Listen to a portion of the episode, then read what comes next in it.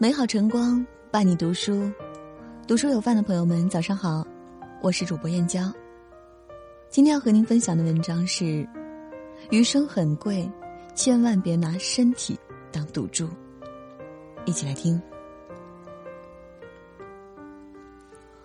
前些天，知名作家鹦鹉史航在微博上宣布了一则令人悲伤的消息。他的好朋友，今晚八零后的编剧赖宝，因为突发心梗，仓皇离开了这个世界。消息一出，四座哗然。赖宝这个名字可能对很多人来说比较陌生，但是熟悉脱口秀的人都知道，赖宝是今晚八零后的撰稿人，和李诞、王自健、建国一起写出了很多有创意的段子，一度承包了很多人的笑点。但你很难想到。这个曾为这个世界创造很多欢声笑语的男人，其实过得并不开心。他曾在《鲁豫有约》上说过：“可能外人看来你活得比较光鲜，但实际上都是报喜不报忧的一种状态。”有人说，每个成年人的世界都是劫后余生，真的是这样。翻看赖宝的微博，更是让人无限唏嘘。他是纯真善良的男人，能在感冒发烧的雨夜去首都机场给陌生人送伞。接陌生人回家，他也是个怕死的男人，在疫情期间婉拒了身边好友聚会的邀请，只是想为了家人好好活着。开年的时候，他还嘱咐大家要保重身体。半个月前，他计划要和老朋友聚一聚，几天前还和朋友开玩笑说了一声“我可能要死了，拜拜”。没想到一语成谶，奈何人生无常，他还是没有按照正常的。生老病死的人生游戏攻略走，在不惑之年猝然离去，留下了白发苍苍的父母和悲痛中的娇妻。赖宝在最后一条微博中说：“活着活着，梦想竟然变成了欲望。现在读来，尽是苍凉。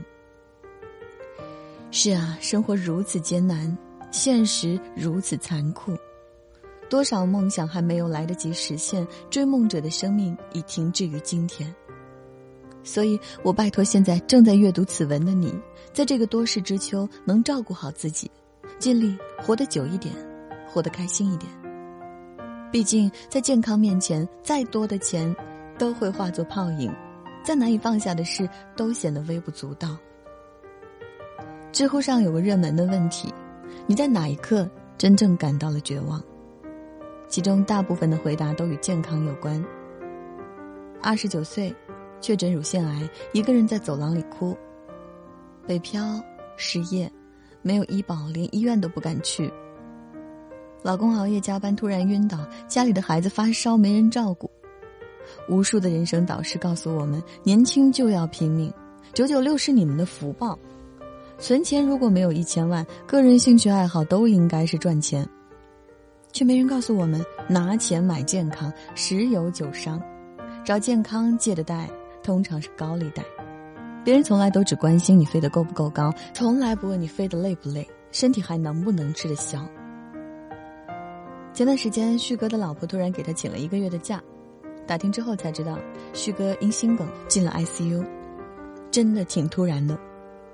旭哥以前是放荡不羁的男人，对钱没什么概念，后来遇上了现在的老婆，为了多挣钱，给家人安全感，他从国企出来。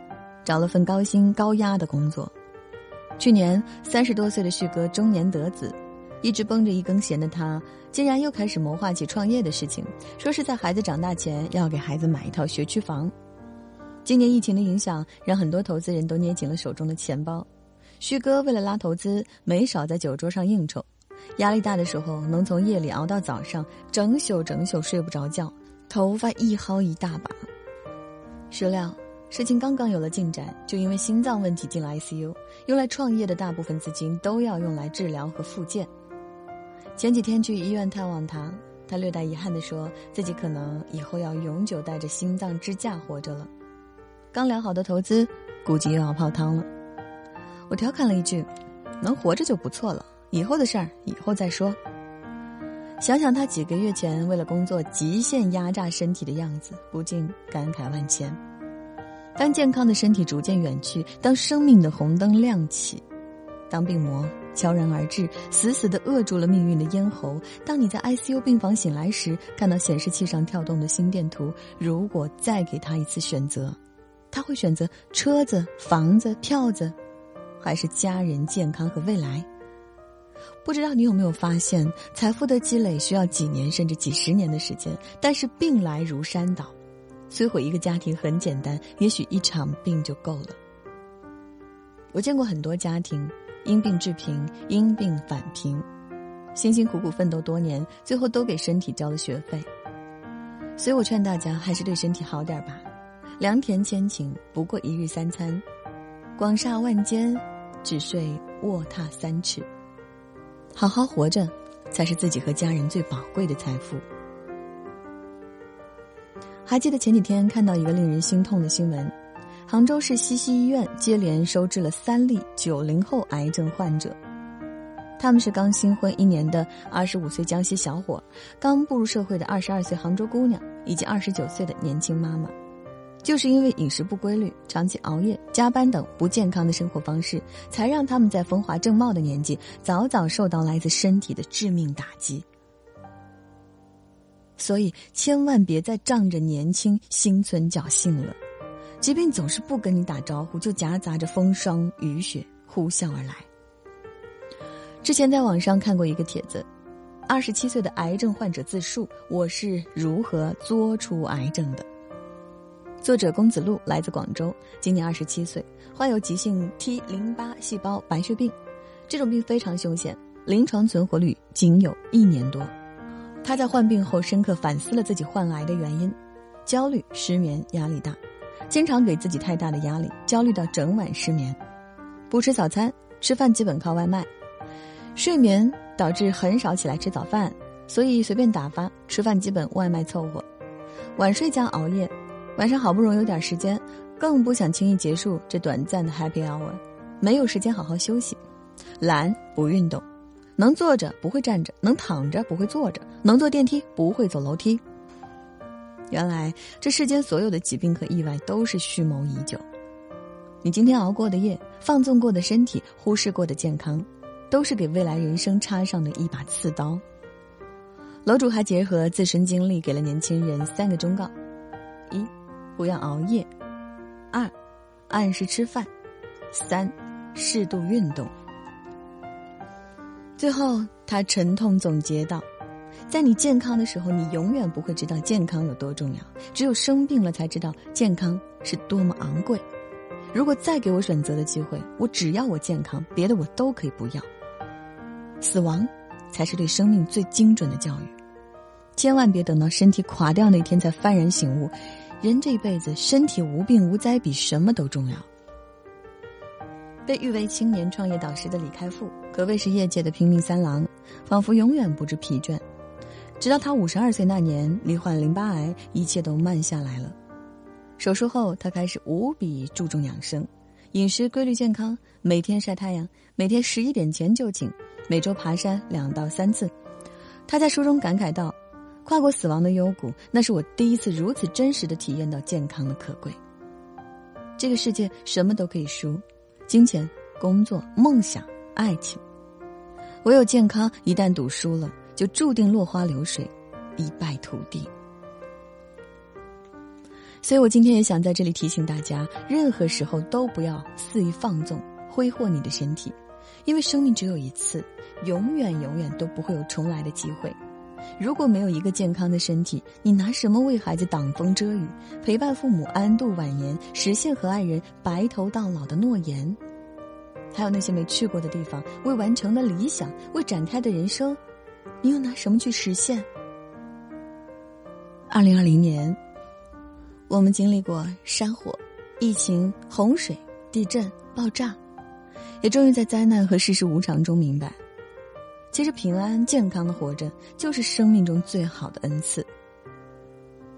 冯唐说过：“身体是老天白白给你的，但不是让你用来白白糟蹋的。”希望大家都能好好照顾自己的身体，好好睡觉，好好吃饭，好好运动，好好活着。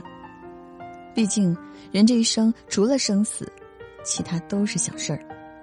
余生，身上无病，心中无事，便是最好的光景。好了，今天和大家分享的文章就到这里。喜欢这篇文章，请在文末点个再看。我是主播燕娇，明天同一时间，不见不散。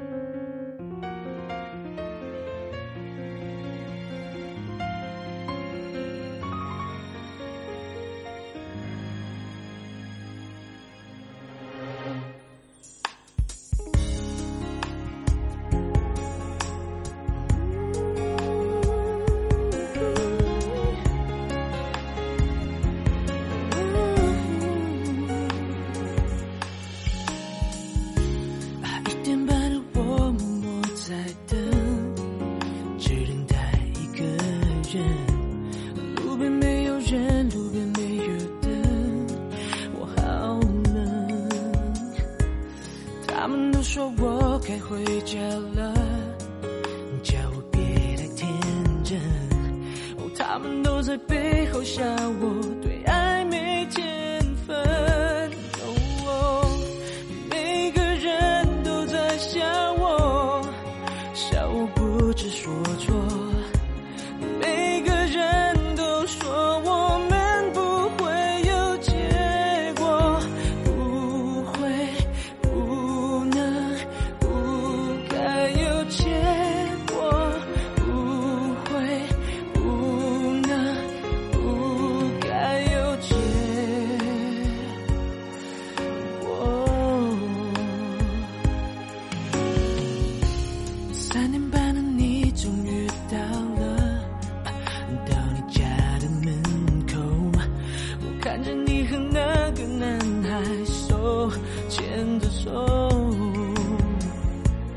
我的要求也不算太多，只要你守承诺。